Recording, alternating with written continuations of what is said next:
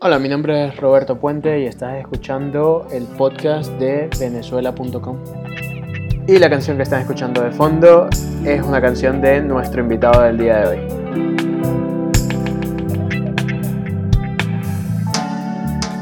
Vale, en el día de hoy en el podcast de venezuela.com, recuerden que la Z es un 7, tenemos el placer de tener a un amigo. En su tiempo fuimos socios de una empresa de marketing online en Venezuela y que ahora está emprendiendo en Argentina. Andrés Romero, ¿cómo estás?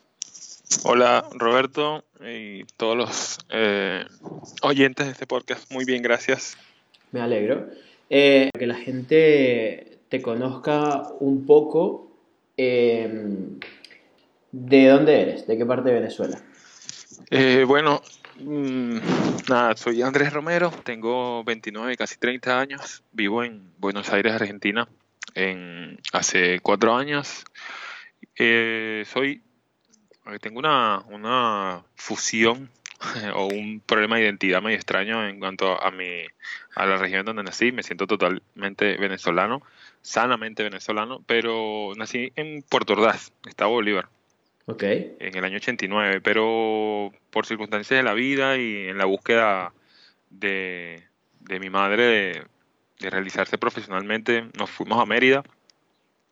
Y pues más de la mitad de mi vida la viví en Mérida en, en, do, en dos diferentes etapas. Pues. He tenido una vida bastante nómada, este, gracias bueno, a, a, a la búsqueda de mi mamá de, de, de más estudios y, y, de carreras que no daban en Puerto Ordaz en ese momento. Mi mamá es licenciada en letras, eh, luego estudió filosofía y bueno, en dos temporadas estuve, en dos temporadas largas de, de más de cinco o seis años estuve viviendo en Mérida hasta que me, me, mudé a Argentina. Entonces la verdad es que nací en Puerto Ordaz, pero me siento bastante, bastante, bastante merideño. Eh, vale, ¿en qué bueno, parte de Mérida, para la gente que nos escucha? Me, en la capital, en Mérida, Mérida, en la ciudad como tal. Vale, eh, muy... ¿La calle o, o cerca Ah, de... en Mérida, en La Hechicera como okay. vía hacia, hacia el, uno de los núcleos más grandes de la Universidad de los Andes, donde también me gradué. Soy licenciado en, en medios audiovisuales. Este, antes de migrar para Argentina, pues ejercía eh, en, en, por ciertas temporadas, dependiendo de los proyectos que salieran. Y bueno, también soy músico. Baterista de Science Sub, ¿no? Así es. Vale. Así es. ¿Te parece si abrimos el podcast con un pedazo de una canción de Zion? Dale. Ok. Perfectísimo. La dejamos al final del podcast por si alguien la quiere escuchar. Luego de que nos despidamos, la dejamos la canción completa. Si te parece bien. Perfecto, claro que sí. Vale. Eh, Andrés, tú y yo fuimos socios de una empresa de marketing. Sí. De marketing online. Esto Muy cabe, época. cabe aclarar, fuimos socios por casi un año y algo más. Y, y luego, o sea, básicamente nos dedicábamos al marketing online pero tú lo hacías desde Mérida o desde Puerto Ordaz y yo desde Caracas. Nunca nos hemos visto. Nunca nos hemos visto la cara, sí, qué loco. Es sí. impresionante. eh, mira, yo sí, en ese momento digo muy buena época porque, bueno, yo básicamente, yendo a, un poco a la génesis de cómo nació este emprendimiento para mí, este, de, bueno, de, de, de hecho tú te acercaste eh, por eso mismo, porque yo estaba trabajando en cine y conocí a una persona que te conocía a ti y bueno, me recomendó para llevarte una marca que era Invictus, que era bueno, de, de franelas y de material POP, si no me equivoco. Y en ese momento yo estaba en plena gira con la banda, sacando el disco en el año, eh, en el primer semestre del año 2013. Okay. Y yo necesitaba producir más ingresos eh, si bien bueno la banda iba remontando y estaba todo eh, relativamente bien con eso y estaba muy feliz profesionalmente hablando pues porque estaba con la banda de repente tenía algún proyecto eh, audiovisual y necesitaba generar más ingresos ¿no? y necesitaba generar ingresos de una manera eh, con un poco más libre o sea no, no podías tener un empleo porque pues básicamente todos los miércoles viajaba a algún lugar de Venezuela a, a, tocar con la banda y pues me desocupaba por ahí el domingo. Entonces de, decidí que necesitaba trabajar desde mi teléfono y desde mi computadora, que eran dos cosas con las que siempre viajaba. Entonces decidí, eh, tengo, bueno, toda mi vida he tenido eh, inclinaciones hacia la comunicación de alguna u otra forma, o sea, eh, soy cocinero también, bueno, de hecho es lo que he ejercido desde que llegué a Argentina. Claro. Eh, soy músico y soy eh, licenciado en medios audiovisuales eh, por la mención de sonido. Y bueno, las tres cosas realmente son para comunicarme con la gente. Pues necesito comunicarme y, ayudar a otros a comunicar también. Entonces dije, bueno, qué mejor, en ese momento estaba muy en auge, tenía poco tiempo del auge de, de, Instagram, la verdad, y y por mis contactos con la radio y un vendedor de una radio en Puerto Ordaz decidí mostrarle, mostrarle el proyecto y él de muy buena onda me, me, me, pasó su cartera de clientes a los que yo fui tocando de a uno y me fueron cayendo una cantidad de, clientes tan grande que la, verdad en ocasiones se me, se me, se me salieron un poco de las manos. Eh, había hecho un par de cursos online y bueno, un poco empírico, la verdad lo confieso con el tiempo. Bueno, Cosa que, bueno, ahí yo me encargaba de, o sea, al final yo te contraté para que me llevaran las redes sociales y terminamos haciendo amistad y luego yo diseñaba y tú te encargabas de, lo que era la publicación y, el Así copy. Así es. Bueno, llegó un momento que tenía mm, cuatro o cinco personas eh, a mi mando, realmente, porque eran bastantes cuentas, eran más de 25 cuentas en ese momento. Sí, sí. Y Andrés, eh, bueno, luego decides irte para Argentina. Sí. Cuéntame un eh, poco por qué Argentina y cuándo tomas la decisión. Mira, en Argentina como había venido de vacaciones en el 2013, justo en esa época de la que estamos hablando, eh, tuve la oportunidad de venir de vacaciones. Siempre había estado enamorado de Argentina, siempre, siempre, porque de chiquito cuando, cuando estaba en, bueno, en búsqueda de, de mis inspiraciones, por decirlo de algún modo, eh, apareció un canal en la televisión que se llama El Gourmet, que era de, bueno, de cocina, y me empecé a enamorar de la cocina a tal punto que, bueno, estudié, estudié gastronomía, estando yo todavía en, plena secundaria, y Argentina era como el estandarte gastronómicamente hablando, y bueno, de hecho lo, eh, sigue siendo uno de los países eh, bandera pues, de la gastronomía latinoamericana, y siempre había querido como venir para acá, la verdad. Tuve la oportunidad de venir y luego cuando vine pues me enamoré de, ciertas cosas de esta ciudad que, que, bueno, me cautivaron, digamos. Y también, bueno, hay un montón de realidades palpables que tienen que ver con que aquí la documentación para los inmigrantes es bastante sencilla, para nosotros siendo parte del Mercosur también lo es. Eh, tenía, bueno, en ese momento no había la cantidad de gente que hay ahora acá, venezolanos me refiero, pero tenía un par de conocidos y mm, era un país que me permitía eh, cumplir algunos sueños eh, de, adulto, ¿no? que era como, bueno, vivir solo y ciertas cosas que en Venezuela no podíamos vivir por la economía en ese instante. A pesar de que nos estaba yendo bien, no tenía la, posibilidad de, bueno, establecerme eh, independiente. Y nada, decidí venirme en diciembre del 2014 junto con, con mi chica y antes de que, bueno, explotara un poco la situación en Venezuela lo estábamos como viendo venir un poco y, y nos vinimos, un poco, un poco, vámonos pues, ¿no? Y bueno. Vale, y cuando llegas, que llegas a Argentina, eh, lo primero que haces es buscar tramitar tus papeles, buscar trabajo, ¿dónde llegas? Sí, mira, en ese momento era bastante sencillo. Yo llegué, el, yo llegué en diciembre, el 17 de diciembre del 2014, y mm, era bastante sencillo el trámite de los papeles, eh, bastante simple, o sea, en menos de una semana tenías tu residencia temporaria que te la daban por dos años, nada más este, anexando los antecedentes penales venezolanos y pidiendo un par de documentos acá que son bastante simples, como una carta de residencia, eh, los antecedentes penales de acá y un par de cositas que son casi todas por internet y que no te toma más de un día, quiero decir. Y nada, en un par de semanas ya tenía mi residencia eh, y bueno, claramente decido comenzar a, a, buscar trabajo. Yo tuve una, una, situación bastante compleja que me, que me cambió un poco la realidad de las cosas y me cambió hasta la vida, diría yo, porque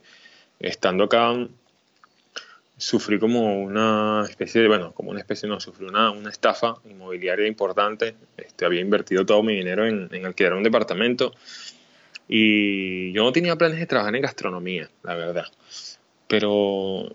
¿De qué querías trabajar cuando llegaste? Bueno, mi idea era, mi idea fue realmente pues pagar un alquiler por un, periodo largo de meses, o sea, pagué seis meses de alquiler más, más el depósito y todas estas cosas, ahí gasté el 80% de mis ahorros eh, para, para, para, que en ese lapso de tiempo yo pueda conseguir un trabajo dentro del rubro eh, audiovisual, que era lo que en ese momento pues me, me, estaba gustando más. Nunca me separé de la gastronomía del todo, este, si bien en algún momento la ejercí cuando, cuando fui estudiante en Mérida, después este, no sé, siempre fui como medio foodie, o sea, como que estaba por ahí todo el tiempo rondando nuevas cosas, pues soy como amante de programas de cocina, como adicto a los programas de cocina, los puedo ver 50 veces el mismo. Y, entonces, bueno. Eres como este, una doña. Sí, algo así. Siempre las doñas son las que están viendo los programas de cocina. Así mismo. Entonces, okay. bueno, tengo como libros de recetas un montón, tengo mis cuadernos, un montón de recetas anotadas que a veces hay vainas que digo, bueno, ¿para, para qué me sirve esto? Pero las tengo. Entonces como que nunca estuve como demasiado alejado y cuando tengo esta situación terrible de, de lo que me pasó, que literalmente quedo en la calle, este, bueno, necesito comenzar a trabajar ya y claramente la Porque lo, salía la, los seis meses que habías pagado eh, te los perdí por completo. Ok. O sea, quedé en la calle, pues ¿no? básicamente claro. alquilé a una persona que no era el verdadero dueño y a los días apareció el verdadero dueño y, y me sacó, pues.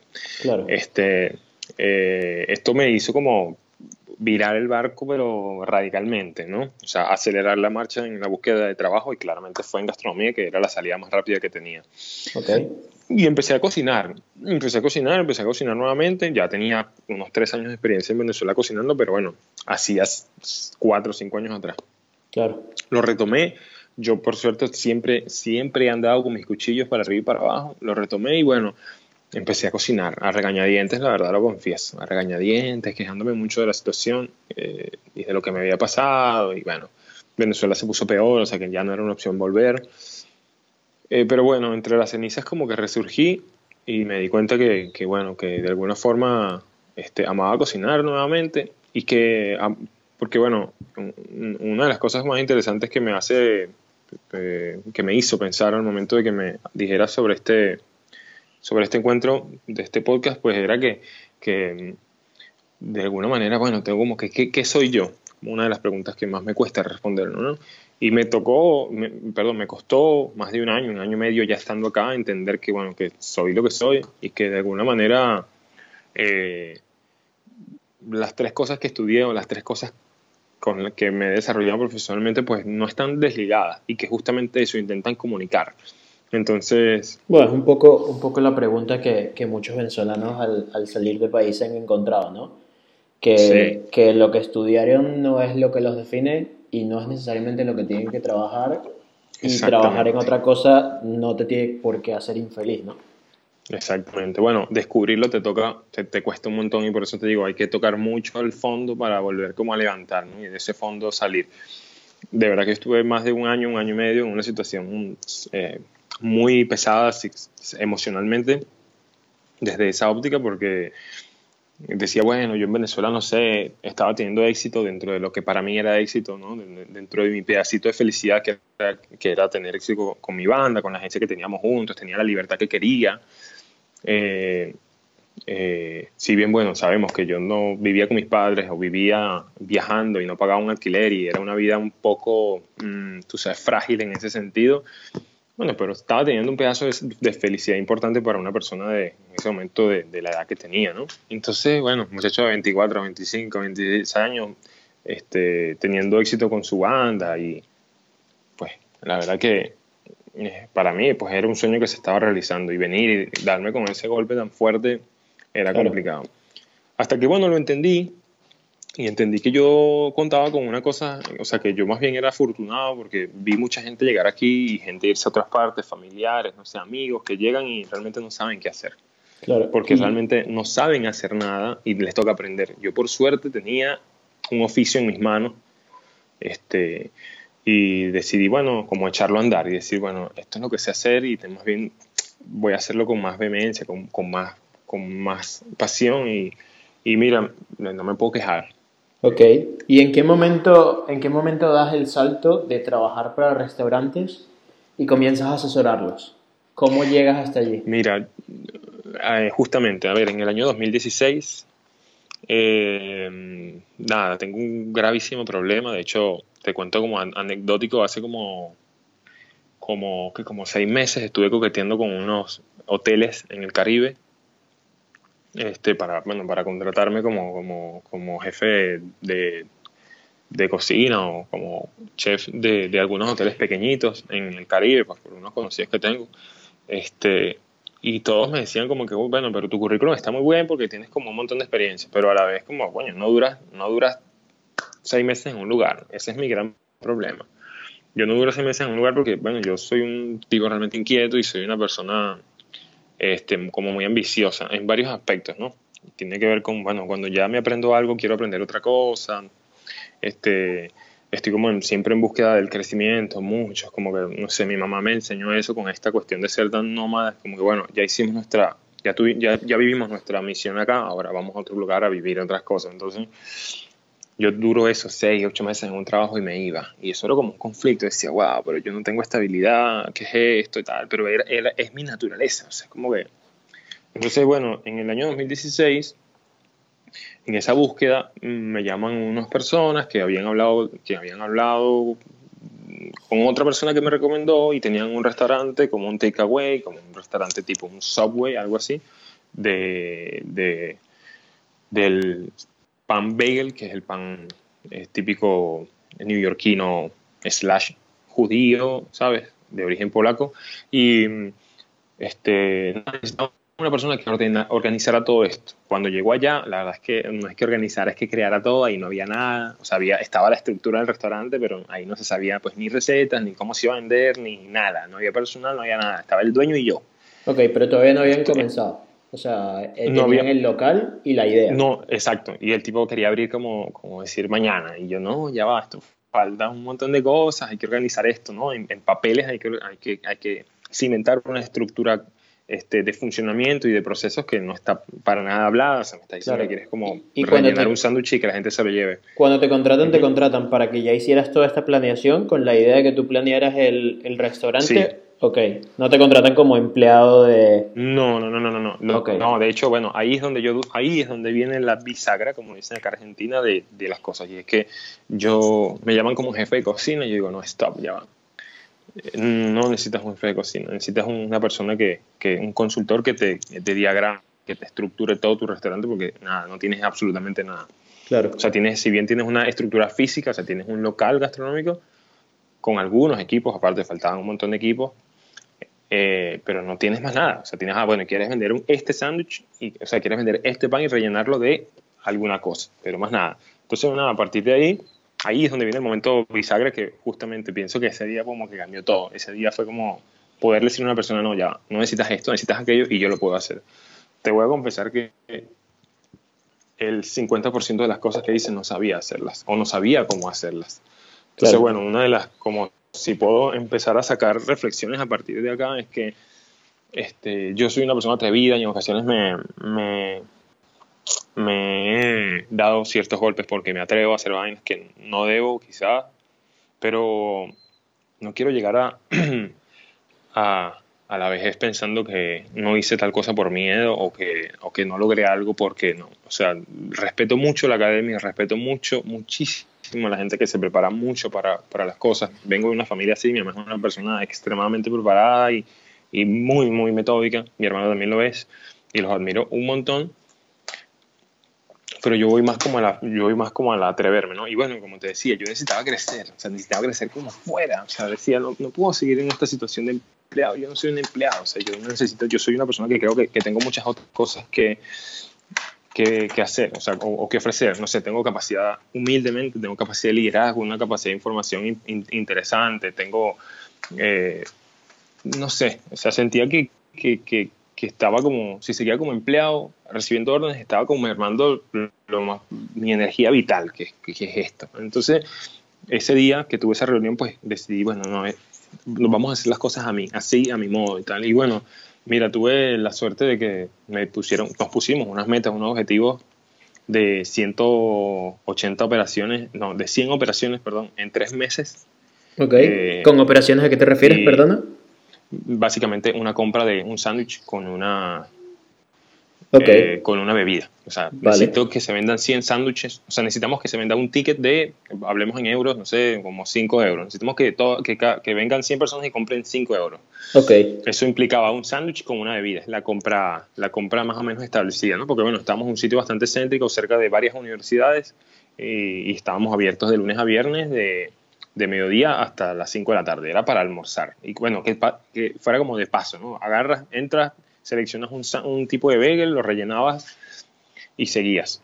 Okay. Necesitábamos 100 de esos. Entonces, bueno, yo diagramé toda esta estructura, este, todo se hacía allí. Este, mm, se, una de las cosas grandes que se lograron ahí fue que tratar de, de, de traer la receta del bagel para acá, no había lugares de bagel, o sea, había uno solo lugar de bagel en Buenos Aires en ese momento, y como de preparar esa receta para el público argentino porque el sándwich es bastante pesado, es un sándwich que es una masa que se hierve y luego se hornea, este, entonces queda como un poquito pesadito, algo así, y la gente pues en Nueva York y en Europa está como acostumbrada a eso, pero acá yo estaba claro que no. Este, aquí la gente pues consume pan eh, de alguna forma, bueno, como nos, como nos gusta un poco en Venezuela, como esponjoso, y bueno, si bien era rico, porque es un pan un poco neutro, no es un pan ni dulce ni salado, okay. pero esa, ese peso y esa pastosidad de ese pan no le iba a gustar a la gente. Entonces, bueno, esa adaptación de la receta la hice yo y tuvo éxito. Por suerte, fue como una de las cosas que más rescato de ahí, este, de ese lugar. Y nada, este, en, en, un mes estábamos montados en 180 operaciones. Eh, 180 operaciones. Teníamos, yo comencé con un plan de tres empleados. Okay. Y en, en dos meses teníamos seis empleados y abrimos un segundo restaurante en, en cinco meses. Okay. Este, y, una, y una cocina de producción al lado, porque la producción se triplicó, cuadriplicó, o sea, una cosa de locos, la verdad. Vale, y a, pues, partir, a partir de este restaurante, ¿cuántos más has asesorado? Eh, tres más. Tres más, hice la carta. Sí, hice, bueno, algunas asesorías más chicas que no las considero como, como como a full, digamos, porque fueron consultorías de una carta o de alguna estructura de la cocina que estaban dando un poco mal. Okay. Eh, pero he, andado en ese momento, bueno, como que todo, todo cambió. Claro. Y eh, ahora estás empezando tu propio negocio. Sí, eh, voy a un poco, un poquitito atrás y fue que este año tuve la oportunidad de arrancar este, la asesoría desde el punto cero 000, o sea, se acercó a mí una persona que tenía una cantidad de dinero y una, una idea muy escueta de algo que quería hacer. O sea, realmente tenía más como el ímpetu de querer hacer algo. Estaba recién llegado esa persona acá con un capital y decidimos, bueno, me buscó y decidimos junto con, con, con mi equipo, digamos, porque trabajo con, con, un grupo de personas también, comenzar a hacer algo Okay. Y bueno, nada, me, fue uno de los proyectos que más me gustó también porque arrancó, bueno, desde una, un café y decir, bueno, ¿qué hay? Hay esta capital y quiero más o menos vender esto. Este, nada, y se hizo la búsqueda local, todo el estudio de, mercado para ubicar bien el local, qué tipo de productos se quería vender, qué tipo de público, y bueno, se estableció absolutamente todo, este, todo, todo, tanto en lo estructural físico como en los procesos, como absolutamente todo. Eh, fue un bar, de, un bar de jugos también, un takeaway, bar de jugos. Quisimos como traer un poco a Argentina el, consumo que tenemos nosotros en Latinoamérica, bueno, perdón, en, el Caribe, en Venezuela, de, del jugo natural, o sea, acá se llama licuado. Aquí no se suele consumir mucho licuado este, y se cree o se tiene la visión de que como que la fruta es cara, algo así, ¿no? Se consumen demasiadas gaseosas, entonces, bueno, este, se tuvo la idea de, de crear un bar de jugo con la, con la temática como un poco más tropical. Por suerte se están consiguiendo las frutas tropicales y bueno, empezamos como a, a, meter y bueno, algunas mezclas que nosotros tenemos en Venezuela, eh, algunas cosas, apuntando a esta temporada que ya estaba, que está llegando, bueno, que es primavera, ya casi verano aquí. Claro. Ok, y de ahí, ¿cómo das el salto a, a tu ah, negocio? Bueno, nada, justamente ahí, bueno, fue como el proyecto que dije, bueno, ya, ya, ya he asesorado restaurantes de, de, de, nada, ya, ya, estando en la marcha, ya hice uno desde cero. Este, bueno, creo que es el momento de, de, echar a andar algo propio, ¿no? Y bueno, te confieso que no ha sido un año económicamente muy bueno, pero sí ha sido un año como de muchos cambios y de este tipo de decisiones, porque para mí, bueno, emprender es, una decisión, una decisión que tarda y después que decides también tarda en que, en que eso llegue, pero bueno, este, fui haciendo bueno, un proceso de selección de las personas que iban a estar a mi lado y que con el que eh, podía pensar en, en hacer proyectos y después de que terminó nuestra asesoría y de, que este restaurante o de que este establecimiento estaba andando, decidimos ir a algo que fuera como la base, la base de todo. O sea, decidí como decir, bueno, quiero, quiero crear algo que, que sea dentro de la gastronomía, claramente, que sea como lo más lo más simple y a la vez no, pero quería algo lo más, no sé. Y muchas veces muchas veces eh, coqueteé y estuve cerca de, la panificación y de la panadería. Eh, en mi casa pues siempre me, me, encargué de hacer los panes eh, y, tengo meses estudiándolo, tengo bueno un par de años de hecho también y decido como crear un, un, laboratorio de panificación, por decirlo algún un proyecto donde pudiese empezar a, a crear mis propios panes, crear un producto. Eh, para, bueno, para en el futuro abrir eh, al público o lo que sea, pero en este momento es un laboratorio de panificación que, bueno, sí, le, voy le, estoy diseñando panes para clientes, claramente, pero eh, sobre todo va a ser un lugar donde se va a ir cocinando una marca propia y un producto propio desde cero. Ese proyecto estoy junto a, a un gran amigo de Mérida también, que se llama Miguel Talavera, que es un arquitecto diseñador, eh, bartender.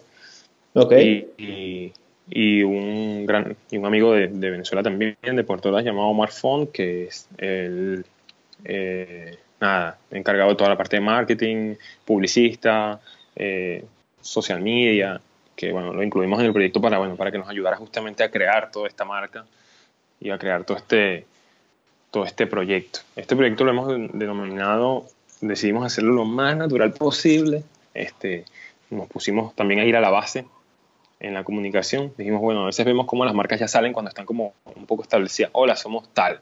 Nosotros decidimos llamar el proyecto Proyecto Pan Cero, porque bueno, de hecho es mm, mm, nuestra idea es que el día de mañana, cuando tengamos un nombre establecido, cuando tengamos una línea de productos establecida, por la, la cuenta cambie de nombre, pero en este momento queremos irle mostrando a la gente de qué va lo que estamos haciendo, cómo lo estamos haciendo, como tres jóvenes eh, mm, inmigrantes eh, estamos eh, emprendiendo un proyecto con muy poca plata, con muchas ideas y confluyendo un montón de cosas, porque bueno, estamos creando panes en principio, pero desde una óptica un poco más, respetando mucho, mucho el oficio milenario, pero con una óptica un poco más joven y con una visión desde la música, desde el diseño, desde, desde el arte. Esto no quiere decir que el pan va a tener una forma, no, simplemente tratar de, bueno, de comunicarlo de otro modo, de, de ir a las raíces de la panificación con, con, con técnicas, bueno, bastante, bastante eh, antiguas, de fermentación natural y, y este tipo de cosas. Esto no es nada nuevo, realmente, pero bueno, creo que nadie ha inventado, el agua tibia estaba inventada hace rato y, todavía la gente la sigue como, no sé. Entonces, de este modo, nosotros lo estamos haciendo pues, desde nuestra óptica. Y bueno, invitando a la gente como que se una a, a ver cómo, cómo van los procesos de, de todos los que estamos afuera. Pues. Ok, ok. Qué interesante. Eh, es como una fábrica de pan que te permite experimentar con, con distintas cosas. Exactamente. Exactamente, sí. Y bueno, creando alianzas, estamos creando muchas alianzas para irle como diseñando pan. O sea, estoy, estoy en este momento tratando de diseñarle pan como específico a los clientes que tengo. O sea, no me estoy sentando, la gente que se está acercando, me estoy sentando con ellos. Y no es que, mira, tengo esta línea de productos y te los vendo, sino que, bueno, quiero que te sientes conmigo y quiero eh, eh, que nos empapemos un poco de tu información para saber qué puedo ofrecerte. En este momento que hay poco trabajo, claramente tengo el tiempo a la disposición para hacerlo. Obviamente cuando la marca esté más clara y mucho más grande, bueno, no tendré, quizás no tendremos, pero en este momento es como una de nuestras nuestra estandarte, pues, ¿no? Tratar de como sentarnos con el, con el, cliente y ver sus necesidades y a partir de ahí diseñarle un producto que, que le satisfaga a él y que le, que le aporte valor a él y, a, bueno, claramente a nosotros. Ok. ¿Y dónde, dónde ves el proyecto en los próximos años? Mira, nuestra idea de, crear un producto justamente no es crear una fábrica de pan. Si bien el pan, o sea, no es crear solamente una fábrica de pan, mejor dicho, si bien el pan es una cosa casi labor social, casi labor social, o sea, el pan eh, es, es pan, eh, nuestra idea es como consolidarnos como marca. Okay. Eh, yo, mm, a mí me encanta, la verdad, conocer gente, me encanta viajar y una de las cosas que me permite tanto la música como el cine, como la gastronomía es viajar, por ejemplo, y conocer nuevas personas, este, impregnarme de eso. Una de las cosas que yo siempre había querido salir de Venezuela. O sea, en ese momento lo hice porque era necesidad, pero si no, si todo hubiera salido bien, también me hubiera ido a estudiar otra cosa, a vivir otras cosas. De hecho, cuando estaba en la universidad casi me venía para acá a hacer pasantías, este, bueno.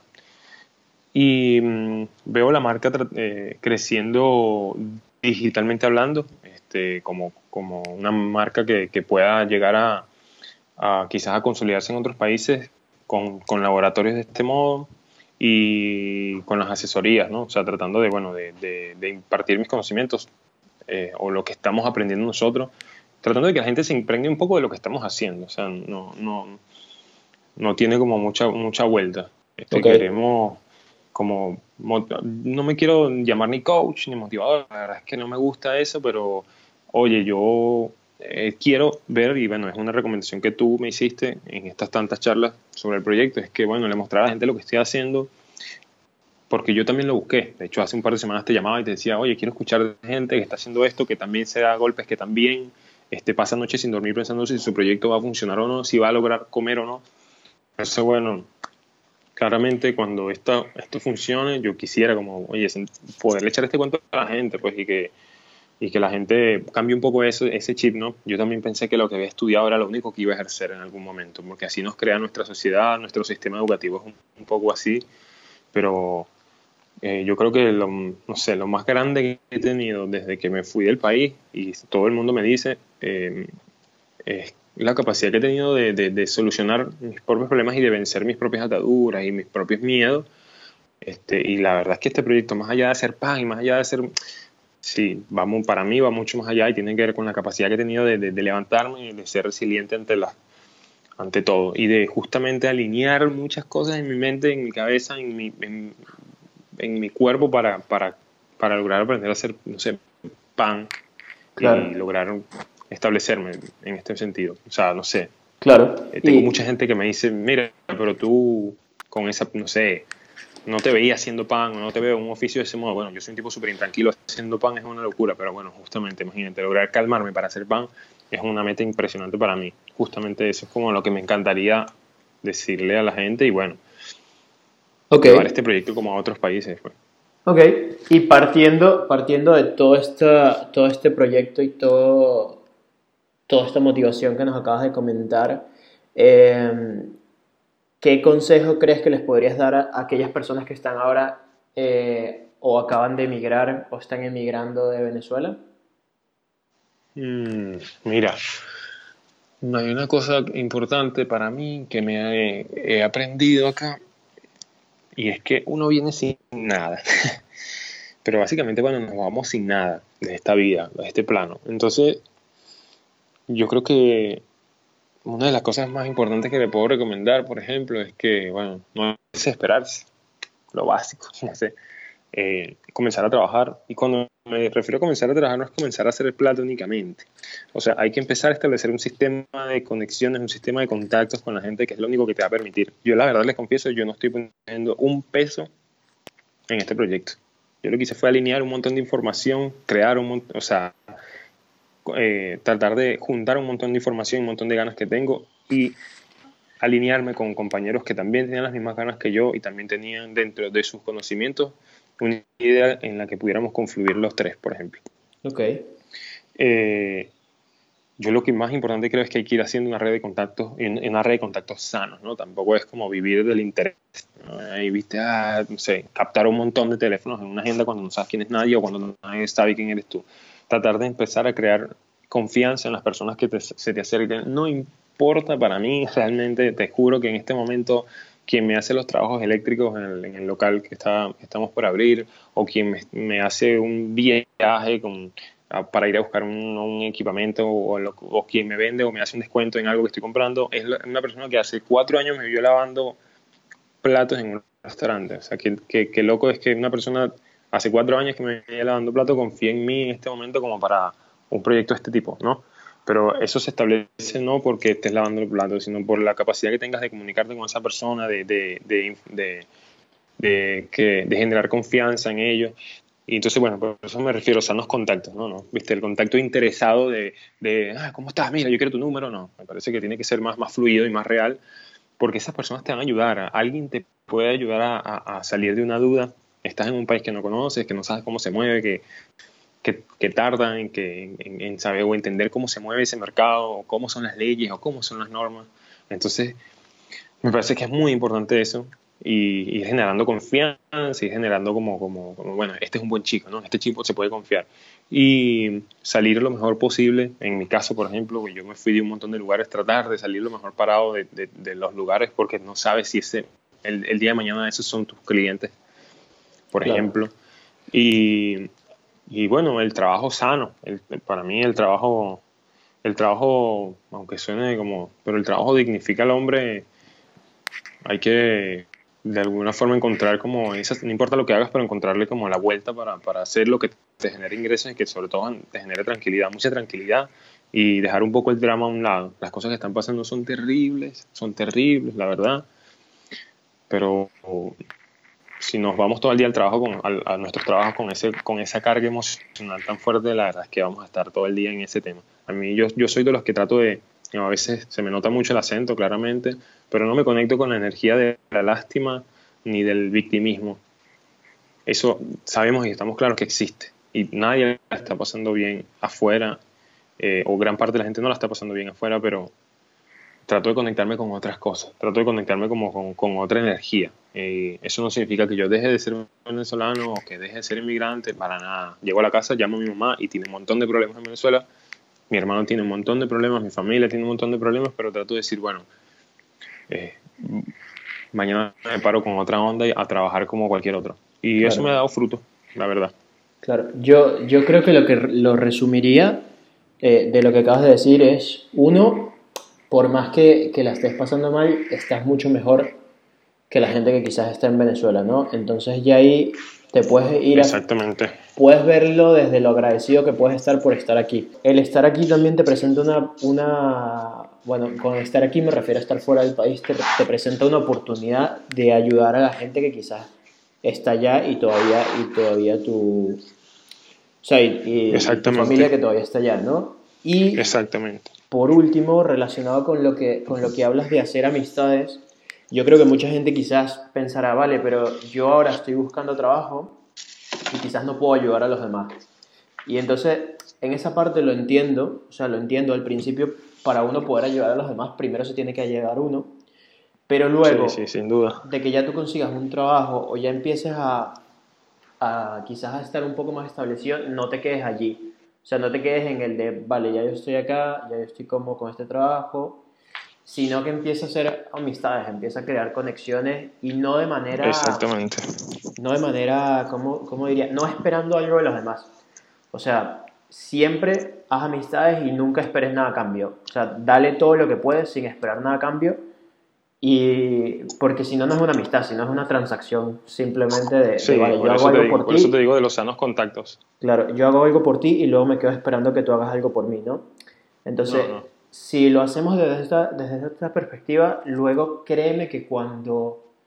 Porque tú estás llegando a un país donde ya no tienes todas aquellas amistades que tenías en Venezuela, que en Venezuela, por más que sea, uno podía estirar la mano y alguien te ayudaba, ¿no?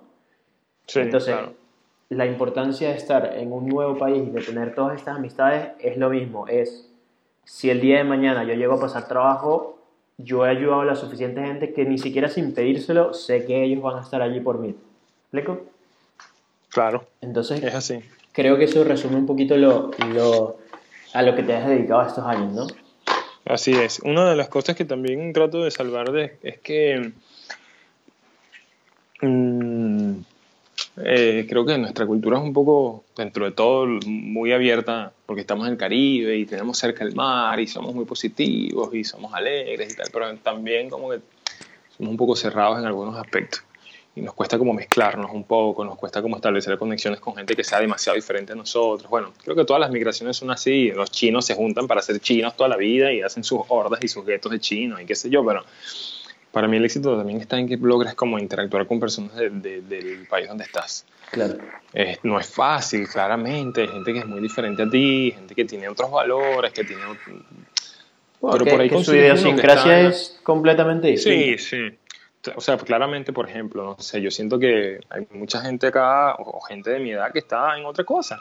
Claro. Y yo al principio decía, bueno, pero aquí la gente está como pendiente de otra, está como pendiente de, viajar y, y, de echar broma y de, y de, Y me costaba, decía, oye, pero no, no puede ser y tal. O sea, oye, uno a esta edad, tal. venía con la visión venezolana, ¿no? Que uno a los 30 tiene que estar como casado, con chamos y tal.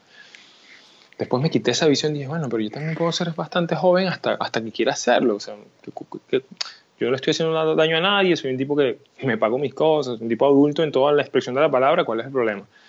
Y por otro lado entendí que, bueno, el inmigrante soy yo, el que tiene que resolver aquí soy yo para ayudarme a mí y ayudar a mi familia. O sea, yo no tengo la culpa de que el chico de mi misma edad en Argentina esté pendiente de viajar a Nueva Zelanda, de conocer el mundo mi realidad y la de él son totalmente diferentes y, las, y, las, y las, las, comencé a, respetar más. Claro. A partir de ahí empecé a aceptar diferente la ciudad, el país, a la, gente y los empecé a, querer más, digamos. Y eso me ha permitido justamente poder, como te digo, estamos haciendo el emprendimiento con muy poca plata, pero con una cantidad impresionante de, apoyos y de ayudas y de descuentos y de, de pequeños empujones de personas que en algún momento yo les di trabajo, personas que en algún momento, eh, y lo hice porque simplemente me parecía que el chico era, mira, este me parece que es un buen chico, oye, vamos a, ¿tienes un cocinero tal? Bueno, sí, te lo mando. Ese cocinero hoy es vendedor de una fábrica que me está vendiendo unos productos y los productos me lo están dejando a precio de casi de, costo, por ejemplo. Yo no lo hice en ese momento por eso.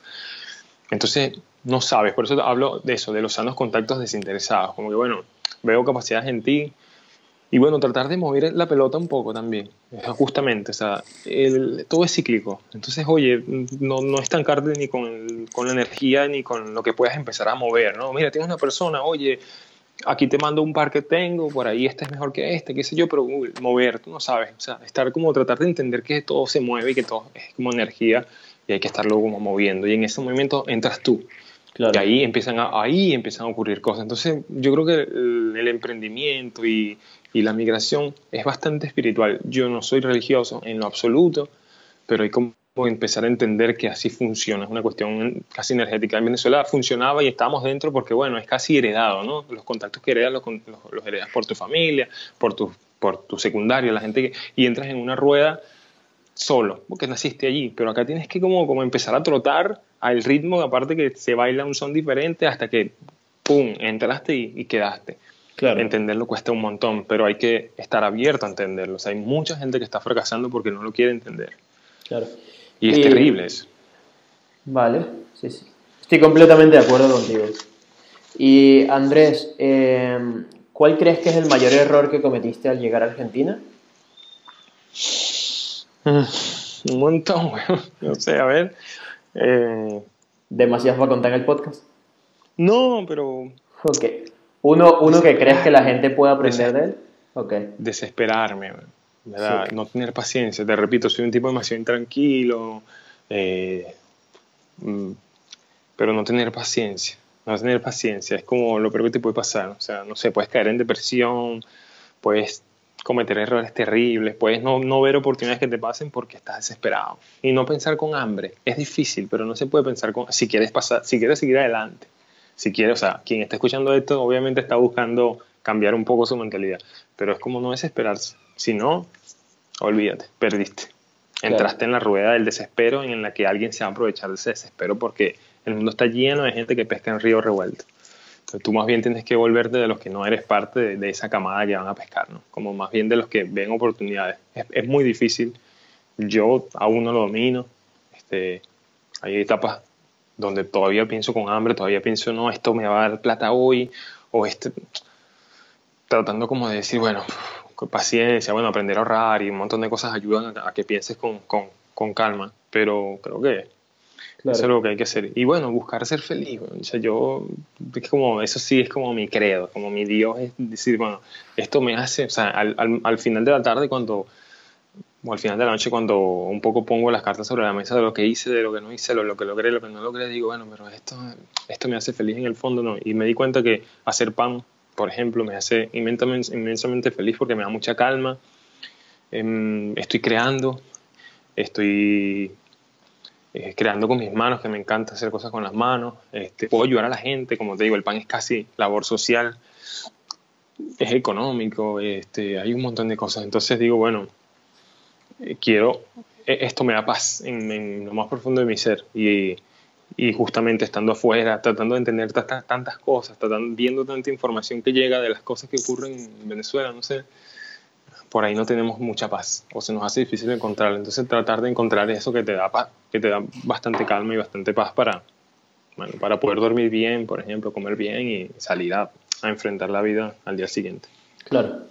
Yo creo que quizás también el, el cómo contrarrestar esta, esta ansiedad de, de, de, querer las cosas para allá es mirar hacia atrás, ¿no? Mirar hacia atrás y, estar agradecido con, con, todo lo que has logrado, porque por más pequeño que sea, eh, yo recuerdo como, como anécdota que a mí siempre me desespera un poco, ¿no? Quiero las cosas para allá y, y las cosas toman su tiempo.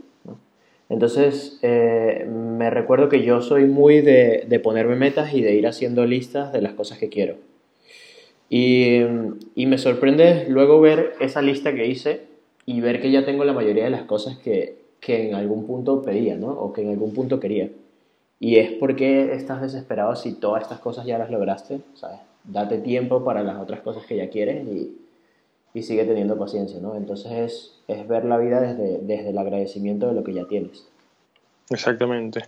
Justamente eso también, decir, bueno, si te comparas con el que está al lado tuyo, que tiene toda la vida viviendo aquí, claramente no estás igual que él. Pero si claro. te comparas con los que están allá, estás mucho mejor. Entonces, bueno, es ver el vaso medio vacío medio lleno, pero este, afrontarlo desde dos expectativas diferentes y con calma pensando en que, bueno, yo puedo llegar a eso si, si alineo mis chakras, por decirlo de algún modo, ¿no? si alineo la información que tengo, si dejo de pensar con mediocridad, por ejemplo, también, que es un gran problema. Ah, no, bueno, yo vengo acá a lavar platos y ya lavo los platos. No sabes qué puede pasar mañana en ese lugar. Claro. O sea, no sabes si puedes llegar a crecer allí, si ven tus capacidades de comunicación y te ponen como gerente, qué sé yo, no sé. O sea, pueden pasar cosas, así pueden pasar cosas. A la gente, no, sí, uno en un millón y ese puede ser tú, no sé. Yo no estoy hablando de exceso de optimismo, claro. pero si lo buscas algún día lo vas a encontrar. Y bueno, yo tengo cuatro años buscándolo. O sea, bueno, dos años y medio, ponle, ¿no? Desde que cambié mi mentalidad. Pero bueno, lo estoy buscando y, y, y creo que lo estoy encontrando. Claro. Puede pasar. Entonces, bueno, no, pero yo voy allá nada más a, a cocinar, a lavar los platos. Bueno, pero no sabes, men, no sabes si mañana, mira, sabes que están buscando una persona mejor para otro lugar. No sé, Sí, sí. No sé. A mí un jefe me dijo, mira, ¿sabes qué? A mí me estaba yendo más o menos bien ahí, era cocinero, y un tipo me dijo, oye, quiero ser muy sincero contigo, este cargo no es para ti. Y yo, wow, me estoy quedando sin trabajo, qué mal, no sé, bla, bla. Y el tipo me dijo, no, me parece que tú tienes como muchas más capacidades. Yo tengo un amigo que tiene un restaurante mejor, que te va a pagar mejor y tal, y me mandó a otro restaurante, como me pasó con, el, con la primera asesoría. Alguien me recomendó, porque vio en mí la capacidad de, este chamo está para, para grandes cosas. Claro. Y me recomendó. Claro. Y no podía faltar a eso, ¿sabes? Fue como muy grande que alguien me recomendara. Que eso es otro gran consejo que puedo dar. Es como, si te recomiendan, man, haz lo mejor que puedas hacerlo también. O sea, toma en cuenta que alguien está poniendo en ti su confianza, ¿no? Y tuvo la, la delicadeza de recomendarte. Entonces, hay que aprovecharlo muy bien. Sí, es así.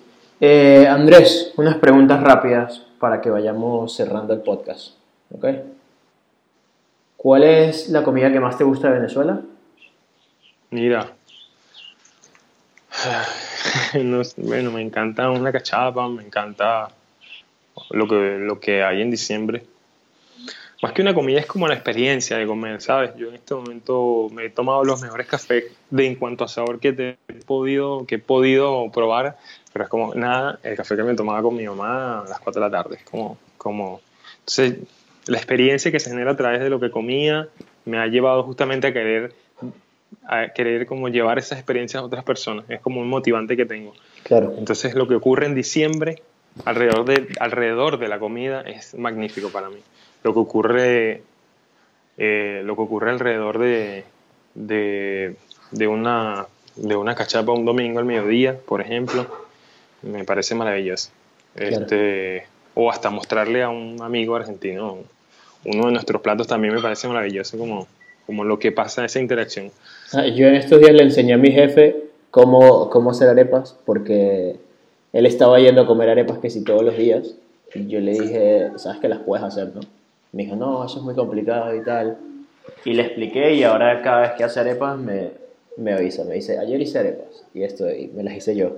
Y es cool, ¿no? Que, que la gente consiga todo esto. Y, y hablando de, de, lo de, de, lo de compartir, que la comida nos une, al final creo que es lo que nos ha unido siempre. Eh, mi padre, me acuerdo que siempre, de toda la vida, nunca come solo. O sea, nunca le ha gustado comer solo. De hecho, una vez que tuvo que viajar por una exposición y todo esto, y eh, me acuerdo que podía invitar a la gente a comer a cualquiera porque no le gustaba comer solo. El, el, comer era compartir algo que, que, no podía hacerlo solo, ¿no? Bueno, yo, yo he aprendido, bueno, desde pequeño mi mamá dice que, que una de las cosas por las que cree que me puede ir bien en esto es que ella desde chiquito me ha visto yo desde pequeño he cocinado en mi casa porque, bueno, vengo de una casa donde está mi mamá y mi hermano y yo. Entonces, mi mamá trabajaba y estudiaba y teníamos que comer básicamente. Entonces, este, nada, siempre nos estuvimos como cocinando. Cuando éramos más chiquitos nos calentábamos lo que mi mamá nos dejaba. Pero, este, yo creo que a través de la, de la, para mí, de la comida, amamos más que con cualquier otro gesto. O sea, pueden haber muchos gestos hermosos como un abrazo y un beso, pero un plato de comida cambia todo. Te juro que yo establezco mis relaciones personales más profundas a través de un plato de comida. Mi pareja, mis amigos, les cocino. Y les cocino porque me gusta. Cocino porque de repente eso, tengo he hecho una prueba de pan y de repente, me toma, agarro un pan que probé ayer, ah, no sé, mira, hice un postre, lo que sea. Y, y trato de que ocurran cosas, o sea, uno trata, ya como es natural, como que ocurren cosas a través de, alrededor de algo que, que cocinamos. Entonces, para mí cocinar es como amar, amar profundamente. Y mi mamá me lo dice y, y bueno, me enseñó cómo a, a aceptarlo además. Vale. Vale. ¿Y una persona que admires venezolana? Wow, un montón de gente. La primera que se te venga a la cabeza. A mi mamá. la admiro mucho porque a pesar de las dificultades siempre ha como estado como muy positivo ante las cosas y tratando de entender que lo que está ocurriendo pasa lo va por encima de lo económico va por encima de lo, de lo, no sé, va, más allá. Como hay que entender que lo que nos está ocurriendo nos, nos, tiene que hacer crecer, nos tiene que hacer ver las cosas desde otra óptica, movernos un montón de cosas que tenemos preestablecidas que no estaban tan bien. Y es la primera persona que, bueno, me levanto, me levanto pensando en ella y obviamente me acuesto pensando en ella porque la tengo lejos, claramente, pero eh, admiro siempre su capacidad de resiliencia y que, bueno, creo que lo aprendí de ella. O sea, desde chiquito ella hizo un montón de cosas para cambiarnos nuestra, nuestra realidad, siempre para estar mejor y es como que lo que me motiva a decir siempre, bueno, yo quiero estar mejor porque quiero buscar esa felicidad y ella me lo enseñó. Y no necesariamente es económicamente, es la capacidad de transformar los momentos y de observar los momentos desde una óptica más positiva para, para que todo sea más lindo. O sea, eh, aquí he aprendido a disfrutar de la mirada de mis gatos como uno de los más grandes premios que puedo tener un día, por ejemplo. O sea, o de un abrazo o de una llamada con un familiar. Cuando a otras personas, no sé, también me gustan, me gustan las cosas, me gustan los, los, no sé, me gusta comprarme cosas, pero creo que lo más grande como que lo he aprendido es eso y eso me lo ha enseñado mi mamá y por eso como que quien, mi, mi baluarte es ella. Claro. Pues muy bien. Me, da curiosidad porque solo he hecho esta pregunta dos veces y las dos veces me han respondido que es su mamá. Entonces, me gusta. Bueno, yo creo que es una cuestión como natural, ¿no? Es como nuestro, nuestro estandarte, nuestra guía es nuestra madre, como, no sé. Bastante, bastante como... Vale. Y Andrés, ¿qué es lo que más extrañas de Venezuela? extraño mucho lo... para bien y para mal. A veces creo que eso nos juega en contra y a veces, bueno, que es lo, lo, como lo relajado que somos ante algunas cosas. Me encanta que el Caribe como que nos condiciona un poco más tranquilos ante ciertas situaciones. Como que siempre estamos bien. Ah, yo creo que por eso es que estamos como estamos, porque siempre tratamos como de estar bien hasta que se nos salió de las manos. Claro. Este, extraño mucho Mérida. Mérida me dio un montón de cosas para mi formación como persona, como, como ser humano, como profesional. Extraño muchísimo Mérida. Soy de una ciudad, justamente vengo de una ciudad chiquitita como Mérida. Ahí viví muchísimo tiempo y la metrópolis de Buenos Aires en ocasiones me cansa un poco, la falta de naturaleza, me cansa un poquito tengo plantas en mi casa, adopté un par de gatos y estoy muy, muy feliz con eso, pero pararme y ver la montaña y tener cerca como ciertos... Eh, va, me, hace mucha falta. Claro. Y, la comida cada vez la tenemos más cerca, así que de a poco he ido como perdiendo el miedo a, a, no comer algo porque por ahí vas y te consigues un lugar de cachapas, no sé, de arepas. Claro, claro. ¿Y mm, qué es lo que más te gusta de Buenos Aires o de Argentina? Oye, me gusta que es una ciudad joven, que me permite seguir siendo, que, es una ciudad que permite como, es abierta, es muy abierta, la verdad.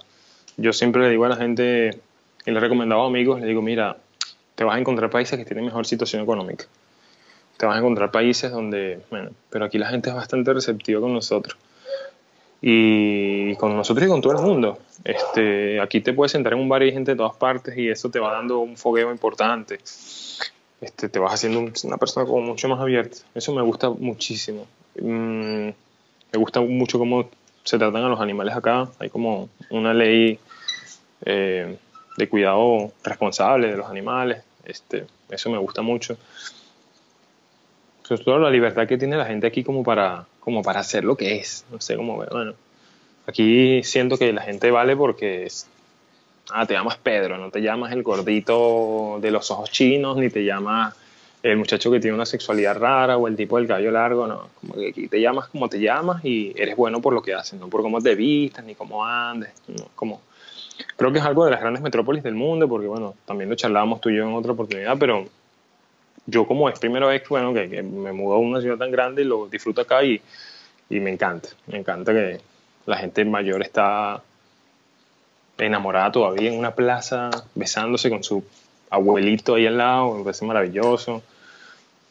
eso me resulta como, como, como, como rejuvenecedor. No es que no quiera llegar a viejo, pero en ocasiones creo que llegamos a viejo demasiado rápido. Queremos llegar a viejo muy rápido, porque como que, la, como que está mal ser joven, o sea, está mal ser libre, algo así. Y eso me gusta mucho acá. Vale. ¿Algo más que te gustaría agregar? ¿Algo que no te haya preguntado? Mmm un miedo. Tengo miedo a, no ver morir a mi gente o no disfrutar lo suficiente para, para, para que se vayan y no, no compartir con ellas, mis, mis personas más, más, cercanas, digamos. Es lo único que como que digo, mm, no me gusta mucho estar afuera, nada más por eso. Pero si pudiera tenerlos más cerca, creo que perdería ese miedo. Pasa que perdí a mi abuelita el año pasado y fue como raro, ¿no? Entonces, como que a veces se me olvida que no, que no está por estar afuera. Como que ese es un precio medio alto de estar afuera. Este, creo que e, ese es un, como, miedo y todos lo tenemos. O sea, como todos tenemos, ¿será que vuelvo? ¿Será que algún día volveré? Y tal. Pero creo que lo piensas por eso específicamente. Porque arraigo a, Venezuela, mira, yo soy venezolano, no sé, donde quiera que esté. Claro. donde quiera que esté, hablo como hablo. Si tú me dices, ¿qué te vas a hacer de desayuno? tengo una harina pan, una arepa, o sea, así me crié, ¿cómo hago? Claro. Y eso no lo voy a perder. probablemente me dé pasaporte argentino dentro de un tiempo y yo nací en Venezuela. eso no lo niego ni, ni, lo escondo, ni mucho menos. Entonces no tengo como miedo al desarraigo porque el desarraigo lo llevo yo encima, en mi, en mi forma de, asimilar la música, de asimilar lo que ocurre afuera. Siempre vas a ser de afuera. Eso sí hay que aceptarlo. Pero lo que sí me da miedo es como, como que muera la gente que quiero sin poder como disfrutarla un poquito más. Es lo único. Pues muchas gracias por tu sinceridad, Andrés. Mm, siempre, siempre. Trato de ser lo más sincero que puedo. Vale. Y, que se nos permite. claro. Y por último, eh, ¿dónde te pueden encontrar las personas? Mira, yo tengo un montón de cuentas porque obviamente en todo este montón de cosas que hago en la vida me la paso creando cuentas de cosas distintas y creo que ahora voy a confluir en una sola que es mi cuenta, que si ven ahí está todo mi trabajo musical con mi banda, pero que estoy empezando, empezando a sumar mis recetas de pan un poco, como, como que atreviéndome, ¿no? Porque en lo que comentaba hace rato, como que bueno, pero ¿cómo un muchacho músico hace pan? O como si te conocemos de que sonabas en la radio en Venezuela, eres cocinero aquí, como que no sé, me parece que no generas, me parecía que no generabas confianza, pero la verdad es que en este momento este soy yo. Entonces, mi cuenta es arroba a n d d r e a d s, es como Andrés con doble D. Eh, de todas maneras, creo que en el podcast puedes sumarlo ahí, ¿no? Sí, y el proyecto que haciendo de pan, del podcast. El proyecto de PAN se llama Proyecto PAN Cero, un número, PAN Cero. Pues nada, ahí van a empezar a ver cosas y ahí van a linkearme a mi cuenta y, pueden ir viendo todo lo que va ocurriendo. Estamos en un proceso experimental de absolutamente todo, hasta de cómo decirles a la gente lo que estamos haciendo. O sea, en ese plan estamos.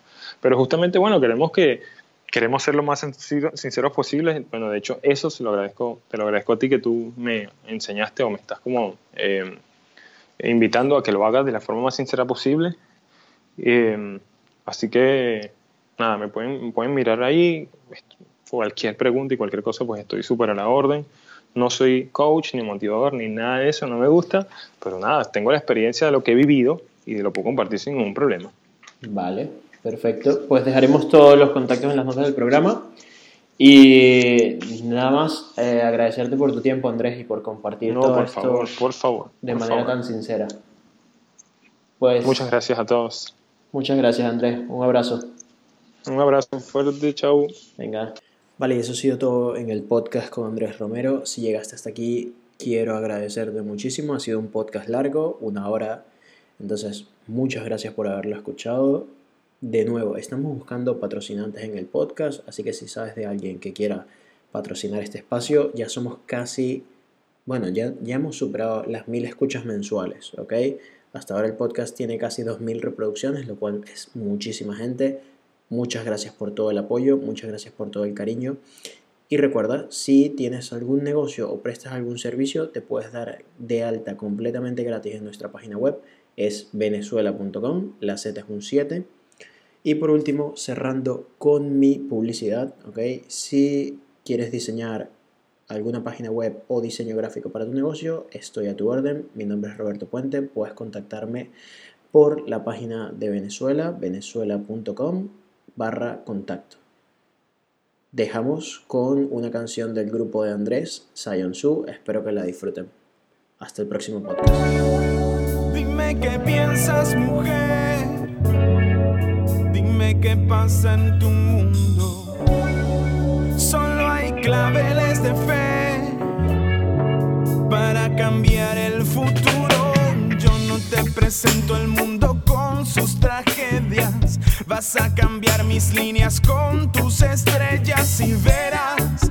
Dame un segundo, ya no tendrás un diluvio profundo en tus ojos y esa es la meta. Tener tu amor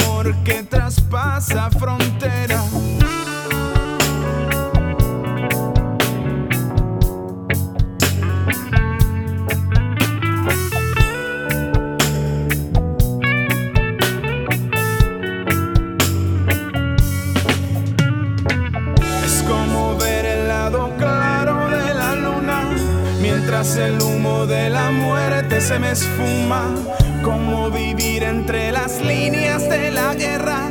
Mientras espero que haya paz en esta tierra. Contigo el mundo ya no tiene miserias. Vas a cambiar mis líneas con tus estrellas y verás. Dame un segundo, ya no tendrás un diluvio profundo en tus ojos y esa es la meta. Traspasa fronteras.